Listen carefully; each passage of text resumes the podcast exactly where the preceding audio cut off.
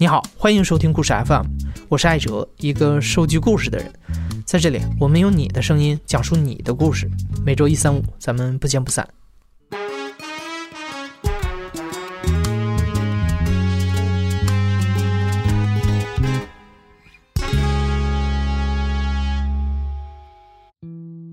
就在上个月，我们播出了一位移民澳洲的听众在异国他乡打拼的故事。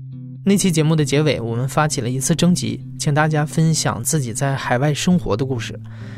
其实，故事 FM 自从开播以来，一直都有相当比例的海外听众，他们或者是移民，或者是留学生，或者是因为工作和家庭的原因暂时旅居在异国他乡。在那些陌生的文化环境下，尴尬、冲突和包容都会自然而然的发生，哪怕最普通的生活日常都能成为有趣的回忆。今天的第一个故事发生在十五年前，他的讲述者是一位七零后，名字叫陆燕。二零零四年，他曾经以访问学者的身份前往加拿大的魁北克，参与了一次为期一年的学术交流活动。我印象特深，呃，一月十号答辩，一月十四号我就飞到 McGill 了。最冷的那一天，那是二零零四年的一月十四号，体感温度负四十度。想想跟做梦一样，真的跟做梦一样。接受我那个教授挺好的，他呢会告诉我说，你你应该穿什么衣服啊什么的。到那儿以后一出来吧，我挺感动的。他从同事那儿借来的围脖、大衣，他怕我不知道弄那么冷吧哈，全准备好了。接着我去学校，结果去学校呢，我这人说话快，即便英文不太好，我说话也快，说英文也快。但我听力那时候很多听不懂，可我说话快，所以教授就以为我什么都听得懂。然后他就说的有个给你的一个 guest room，哎，就好像听懂了啊。因为我之前也去搜索了一些，好像有时候有些教授会给你安排一些客房。我说哦，那挺好的。我说那这谁配？Who pay？那时候就会说几些几个词，可有意思。Who pay？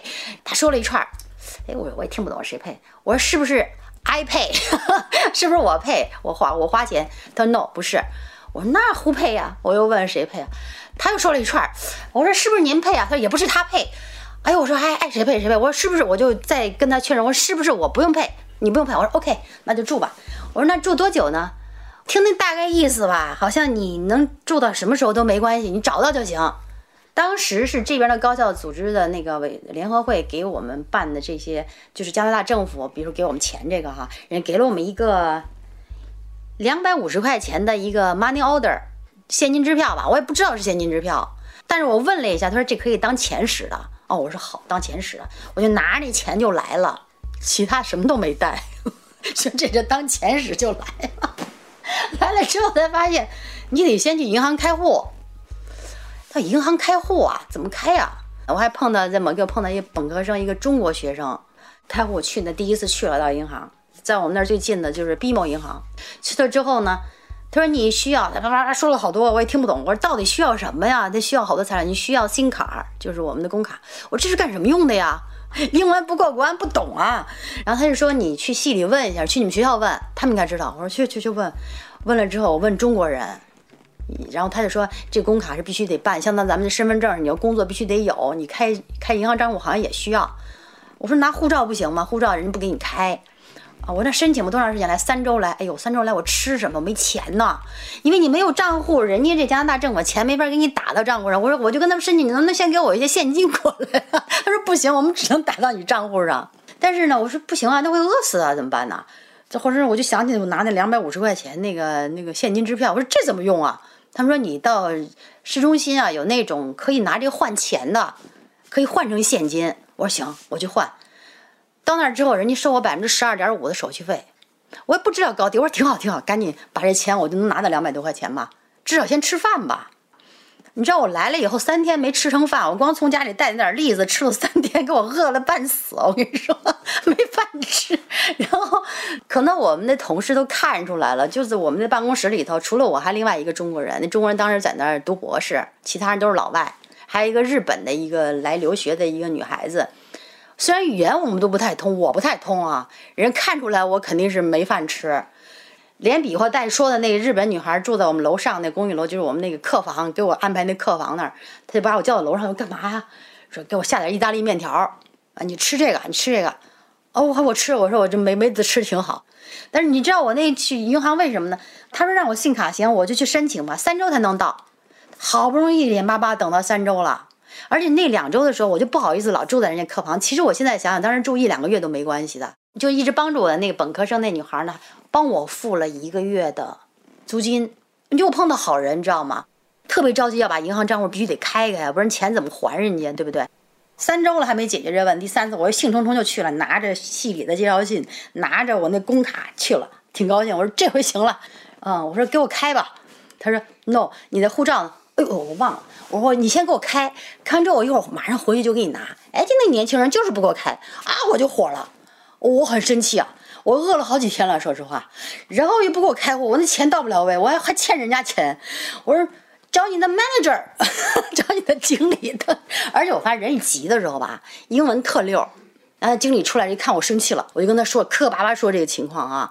我说你看我现在其实都全了，就差这几分钟，你先把我这开了，我赶紧告诉人家把钱给我打进来，我把钱该还的还，我该吃饭吃饭，对不对啊？我回去把护照一定给你，上次我都给你看过我的护照，我不是骗你们的。完，那个和那个经理说好好好，没问题，我现在马上给你办。哎，我说这太好了，给我办。他说那个你不要生气，你不要你坐坐坐啊。然后他说你开的这账户是 checking 还是 saving？我说什么意思啊？我不懂，他实际上是账户类型嘛。我说干嘛的？他说就说了半天我也听不懂。我说你你让我收我钱吗？不收。哦，那那开吧开吧，开了。然后他说你要不要那个信用卡？我说干什么的？那时候哪有在国内没用信用卡过。干什么用的？说就信用卡，跟说半天我也听不懂。我说你你让我付钱吗？不付钱，那开吧开吧。你要美美元账户吗？我不付我不付钱吗？不付开。说美元信用卡吗？不付钱。我开，全开了，开了不知道是干什么的，看着我挺高兴的。等那你回去把你的护照拿来就行我们看一下留存一下就行了，那个 copy 一下就行了。我就挺高兴的，哎呀开心的不行了，赶紧打电话，然后钱就到位了。哎，你知道刚开始那段时间的时候，我就会觉得怎么会饿的呢？三十多岁也没饿过啊，对不对？所以我当时给我的感觉就出来以后，虽然也遇到一些挫折哈，但是还是好人多吧。当时就是给那种感觉，所以也影响到我后来对别人尽量能帮的就就帮一把，因为你困难的时候这种你将心比心嘛都不容易啊。那个时候就是稀里糊涂的就就开始，然后那教授就约见嘛。我一月份他说你在三月初要做一个演讲，就是你在中国做的研究。我心哎呦，这玩意儿怎么弄啊？这语言还没过关呢。我说你看能不能几个月以后，我得准备准备吧。做四十五分钟的演讲，然后十五分钟还得大家来提问，这怎么能做得了呢？你想这语言都不灵啊，那不行，就得这时候做。我就开始啊。跟那些同事，因为基本都是老外，只有一个中国人嘛哈，我就问你你们谁家有 party 啊？谁家有聚会我就去啊。然后住在犹太人家，就是你不要住在中国社区啊。你说你语言提高不了嘛，逼着你就得说英文，对不对啊？就说磕磕巴巴说到人家到人家里之后，我就不停的找人说，全是错的，那也得说啊。那帮人就在那乐。我说我说的是不是不对？他说他说你非常好，他们都表扬我哈，说你是个非常 talkative 的 person。我不懂这个词儿，我说 talkative，我说这是个什么意思呢？就说你说话很多什么那样子的。我说这是个好词儿还是个不好的词儿呢？他们说是个挺好的词儿。哦，我说那你们就随便可以说我这个词没问题。但是他会说，他你和别的中国人不太一样，就他们都非常的礼貌 polite。我说我也很礼貌，但他说你呢就可以跟别人这样主动去讲话。我说我不主动讲话，我过不了关，我怎么做那演讲？我想着一个月之后得做演讲，开玩笑，多少人来听你呢？你在上面卡壳怎么办呢？后来我就在那儿就每天就找，然后搬到那个犹太人家里面，那犹太人老那老太太，哎呦我的妈呀，可抠门了！你那水是不能喝他的水的，你能想象吗？你得夹着尾巴做人，他那个饮水机呀。他少一杯水，他都知道。我没喝过他的水啊，因为你刚住到他那儿的时候，他就跟你明白说，这个饮水机只是他来喝水的，我是不能喝那个水的，我只能喝水管里的水。结果有一天，他的那个小时工来，人家干完活，人喝了一杯水还是两杯水啊？到了晚上，他回来了，他说我偷喝他的水了。哎，我怎么我怎么会偷喝你的水呢？我发现我一急的时候，英文就特好。我说你不能。侮辱我那个词儿，当时我也想起来了。你不能侮辱 平时想着的这些词儿啊！我说我不喝，我就不喝。但是我说说实话，我认为你这个不让别人喝这个水这个事情，我不认同，你要向我道歉。哦，apology 我都会说了，抱歉，道歉你都得跟我讲。我这么说完之后，那老太太反而愣了。我发现人都是欺软怕硬还是怎么，尤其是老外有时候啊会有点这种，跟他在这个争论的过程中，你就得想着想方设法把那仅有点词儿得用出来，回来还得再去补充那些词儿，你知道吗？就想着怎么跟他下一步的斗争了，你知道吗？到三月初，系里的同学、老师们全来了，来了五十多个人，挺多的，挺大的一个教室。我就开始做我在中国的做的那些民族医药的一些研究。图片啊，什么都有，叭叭讲。哎呀，我还挺能讲，讲了四十多分钟。讲完之后，行了，大家觉得挺有意思的啊。挺老远的一个人就向我提问，哇塞，你那么老远，我听得懂吗？本来一听力就不好，问了一个什么问题，我根本听不懂啊。我说 OK，这个问题我转给我的教授，让他来帮我回答。我心想，你让我做了四十多分钟的演讲了，你还让我再回答问题？可以了，你帮我去回答问题吧，我都没听懂那人问什么。结果我那教授挺好的，就帮我就拿过去，哒哒哒就帮我来回答问题。凡是问题我听不懂的，就转给那个教授，我的那个 supervisor 就来邀请我来的那个教授。完结束之后，我那教授特高兴，因为他邀请我来的，他觉得挺有面儿。刚来一个多月，做演讲还挺成功的。来到加拿大的第二年，陆燕阴差阳错的拿到了加拿大的永久居留权，目前他定居在渥太华。第二个故事同样发生在北美洲，它的讲述者是一个三十多岁的年轻人。我叫呃只穿白鞋，呃，因为我除了平时上班就真的只穿白鞋。那么我现在生活在美国马里兰州，我是二零一零年初去的呃美国，然后到的城市叫纽瓦克，是在特拉华州。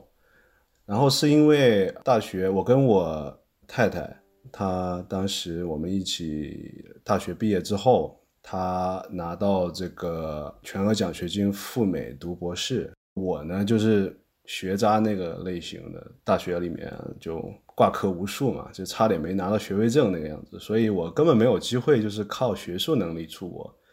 加上呢，来自这个工薪家庭，然后砸钱留学就呃更不可能，根本没有机会呢出去吧，跟他一起。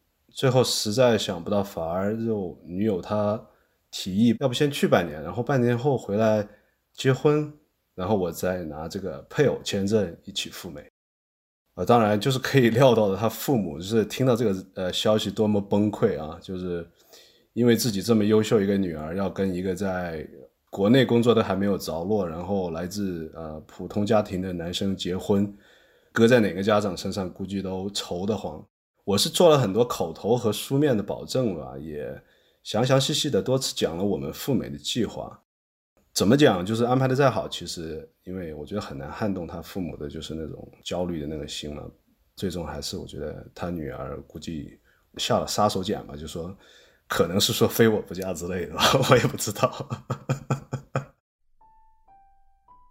是一零年初。啊，一月份我们扯了证之后，然后办了相关手续，然后我就拿着家里啊尽力给我准备的三万块人民币，然后就走了。就初期来讲，因为就是没有办法申请学校嘛，然后的成绩太差，然后呃，因为是配偶签证，也没有办法工作。我们的计划就是啊，我在那准备考托福和 GRE，在。他的实验室看能不能找到一份志愿者的工作，这样的话我就可以，啊，积累一些经验，然后最后看能不能混到一份呃推荐信。我从实验室最开始的时候是其实是打杂，实验室有一些实验器材，我就把它们放好安排好，然后有一些实验设备，啊需要呃就是清理啊还是什么的，慢慢的我就会开始学习做一些。实验，比如说养细胞、提取蛋白、跑一跑胶，到最后能做一些比较复杂一点的一些实验，比如说聚合酶链式反应，就是嫁接扩增 DNA 呀之类的，做一下液相色谱，做一下质谱这些东西。到最后就是大部分啊实验室用到的器材，我其实都能独立操作。我当时申请的就是申请的呃我呃老婆他们那个系生物化学，但是呢。嗯，实在是因为背景不是很好，和其他申请人相比呢，就是没有什么优势，所以生物化学系其实是拒绝我了。但是呢，有一个生物系的教授的一个合作的项目是跟我老婆他们实验室是合作的，那个课程其实是呃我在做。我知道生化系没有希望的时候，我就问他有没有可能在他实验室继续干，就没想到他就很爽快同意了，所以。二零一一年秋天的时候，我就成为了生物系的研究生。那个时候，我觉得打过几次电话，就当我老婆给他爸妈说我已经申请到的时候，我觉得能听到，能听出他们其实语气有一些转变，就是说就还行，就还还不是个烂仔，承诺的事情还是至少第一步还是做到了。到这个时候呢，我觉得算是过了来美之后最大的一个坎儿吧，因为家里又多了一份奖学金的收入，所以生活比之前要轻松很多了。白希说，来美国前他当了二十多年的学渣，从来没有想过自己会走上学术的道路，更没想过自己能靠读书在异国他乡站稳脚跟儿。研究生毕业之后，他决定跨专业申请统计学的研究生，这样更容易获得实习和工作的机会。但是经过一番努力之后，他没能拿到统计学的全额奖学金，高昂的学费让夫妻俩左右为难。一路走来就遇到非常非常多的贵人帮助吧。因为我一二年嘛，就是在这个一一年和一三年，我转到学转到这个统计系之间，其实就有个小插曲，就是一二年夏末的时候，我开始做起了这个数学家教。之前有个朋友在那在那个地方。做，然后他毕业走了，然后就介绍我去。然后雇主呢是一家白人，就是富人家庭。就刚去就感觉他们家很震撼嘛，就进他家就得穿过一个那种幽静的树林嘛，然后突然就开阔起来了，两边就是那种很经典的，你知道 Windows 开开机屏开机屏幕那种开阔的草地一样的感觉，呃，然后左右两片就是那种豪宅。路延伸到左边就是呃我家教他们家，右边就是美国前副总统就拜登他们家。他们家的姓呢叫这个 Melon 据说是美国最富有的家族，就是那个梅隆家族的一个分支的后裔。那么我当时给他们家十二岁，十二岁多一点了吧，大儿子教数学，然后很有礼貌的一个小孩。每次我去给他教课，他都会把水给我倒好，然后在书房等着我。走的时候会一路把我送到门口，反正我感觉他除了数学什么都强，就会说英语、法语，然后德语，什么马术、钢琴、画画，什么潜水、滑雪就都很强。规定的时间我从来没有一次缺席，就是两年多时间就一直都是呃定时该去的时候都去。就是美东这边其实经常下大雪，就是下了就学校停课那种，其实我都是去的。最开始的时候去教他嘛，然后他儿子好像成绩提升蛮快，他就请我和我老婆，然后还有他们一家人就去吃那种十几个 course，就是一就是那种小的那种菜嘛，就吃十几个 course，每个 course 有什么酒啊，你可以品尝。然后后面我就发现那个地方我去查了一下，就是差不多是六百美金一个人那种。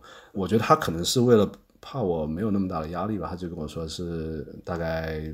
很普通的一个地方，他就只是觉得好吃而已。当时是在啊，我我我记得是在一个晚上，然后我教了那个教完那个小朋友课之后，在他院子里面，然后就问我他儿子的一些情况。就聊完之后，我就提了一个事情。那个时候正是在我收到啊统计系的这个 offer，但是知道没有奖学金，我就给他说我有这么一个情况，我就说我能不能再找一些其他的一些事情，我就说。我说：“你看你们家这个草坪这么大啊！我说我能不能来给你们割草？说挣一点就是这个学费啊！我说我这个有一些学费就是很欠缺。然后他就说：How much money are we talking about？他就说我们谈多少钱啊？在这儿？我就给他说我还差个七八千块钱。他说你等等，他就回家就直接就写了一张一万的支票给我。我当时就就你知道吧，就是说。就特别特别感动，就是那种。然后他不光给我写了张支票，还安排我做其他的事情，就比如说帮他洗他的那个私人飞机。他是那种里尔那种商务的那种小型的喷气式飞机，大概可以坐六到七个人，像一辆大的卡车一样那么大。然后我就帮他洗飞机。他每去一个地方下飞机之后，他就习惯开他自己的车嘛。然后之前都是他把他车运到那个目的地，那后面他就让我把他的车开到全国各个地方，他在哪儿下，然后就开到那儿等他，啊，再坐他飞机。啊，回去，然后等他生意做完之后呢，再坐他飞机来，再把车开回去。甚至我还送他的他们家的那种猎犬去上那种 summer camp，就是那种夏令营，就 做这种事情。然后就给我找各种这样的事情，然后还给我发钱，因为这些事情我才能凑够，就是第一学期的那个半学期的学费。又一个难关就过去了，就像玩游戏一样吧，我觉得就是。一关一关的，然后 RPG 一样，你打了打了怪，然后 提升了经验值，然后又面临更加强大的一个怪，就就这个感觉。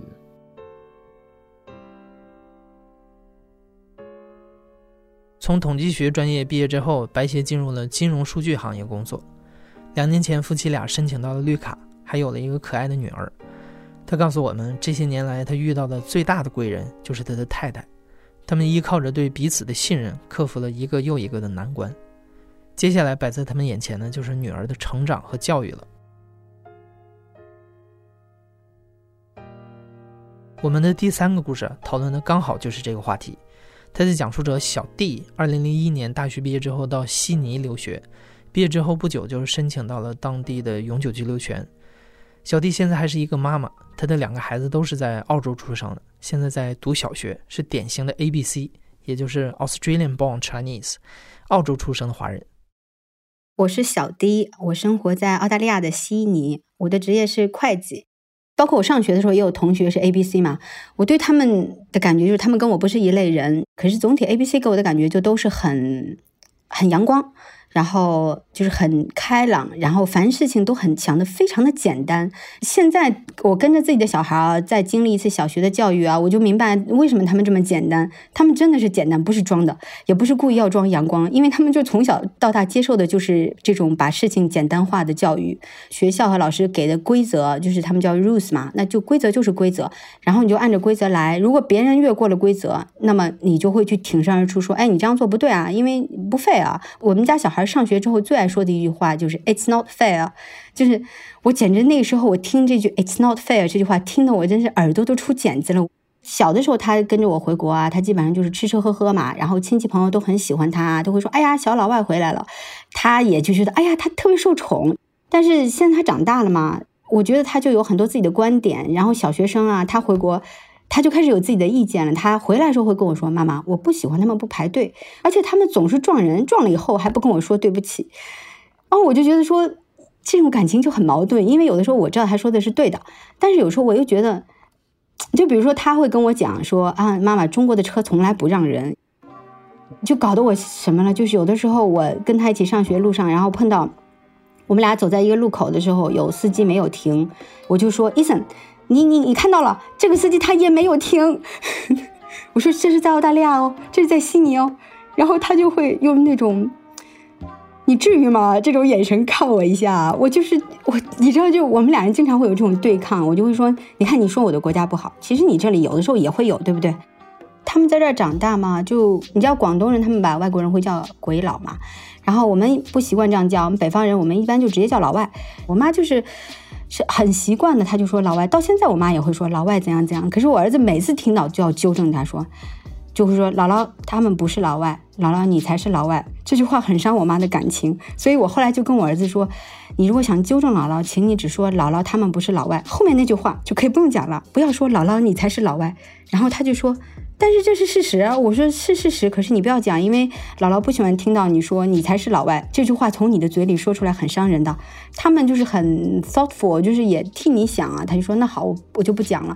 我妈也是改不了她的习惯，还会继续说他们老外怎么怎么啊。那天我碰到一个老外，怎么怎么怎么。然后我儿子每次都说他们不是老外，他就是机械的重复一遍。有一次我就跟他是因为什么看一个什么体育比赛还是什么的，然后刚好那个比赛里面有中国，然后我就说我说。那我替中国加油，你替澳大利亚加油。然后他就说为什么？然后你不是澳大利亚人吗？我就随口就说我说我真的不是呀，因为我的护照的颜色都跟你的不一样啊。他当时那个表情就是简直震惊到家了。然后妈妈你不是澳大利亚人？我说我不是呀。然后他说：“怎么可能？你是个外国人。”然后我说：“我跟姥姥一样是个外国人啊！” 我当时真的是一种恶作剧的心情。然后我说：“告诉你一个事实，你爸爸也不是哦，因为我老公跟我一样都是拿永居啊，没有换成澳大利亚护照。他们两个人有种天塌下来的感觉。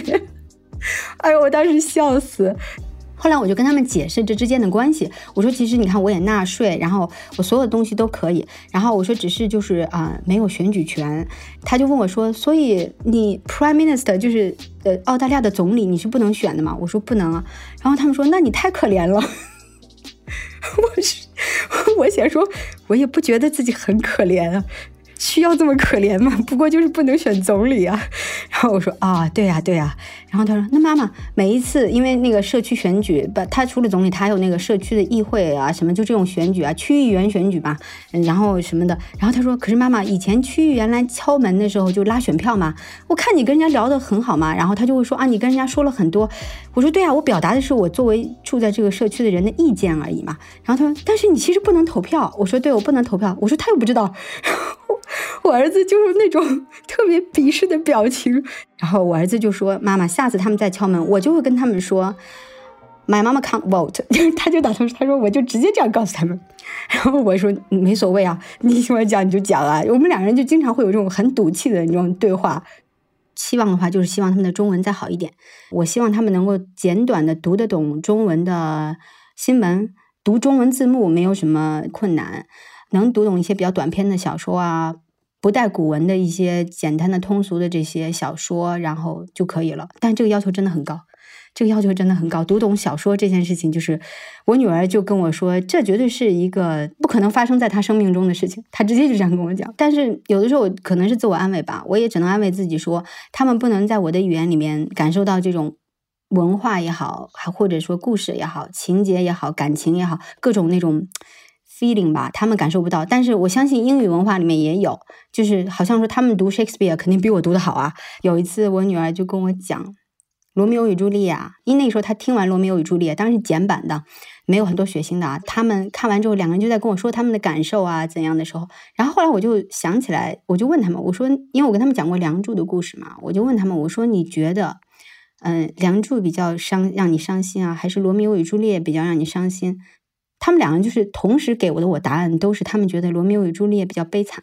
然后我就问他们为什么，结果他们两个跟我说就很直观说，因为呃罗密欧与朱丽叶都死了呀，梁祝他们没死啊，他们变成蝴蝶，然后他们俩还在一起飞走了，他们活着呢呀。所以你看小孩的视角真的很有意思，因为他们就觉得变成蝴蝶然后还活着，跟这死掉这是两件事情。虽然我是把它当成一个悲剧看的啊，毕竟我这个受这个文化熏陶嘛。我们都知道《梁祝》是个悲剧故事吧，就算是喜剧结尾，它总体还是个悲剧嘛。但他们就觉得这是个大好结局啊，而且还变成蝴蝶。我女儿的那个语气就是变蝴蝶多开心啊！我想变还变不了，所以我就觉得啊，这个就真的是这是在可能是文化碰撞里面不一样。我当然是希望他能够跟我有共通的地方越多越好，因为他们是我的小孩嘛。但是。没有办法，这是他们出生地点就在这里，这是他们的文化氛围啊。后来我也有跟就是嗯孩子生出生在这里，已经长了很大的，就是比我年龄再大一些的华人的父母聊嘛，他们就说小孩在这边出生的小孩都有一个对自己的父母的国家的认同的过程，一定会有的。然后他说等他他们再大一点，你再带他们去故宫啊什么，他们懂这些的时候，他会有一些回归的。当然这种文化认同是没有办法跟我们这种出生在中国的人比的，可是。还是要看你怎么帮他，就是你怎么帮他去认同。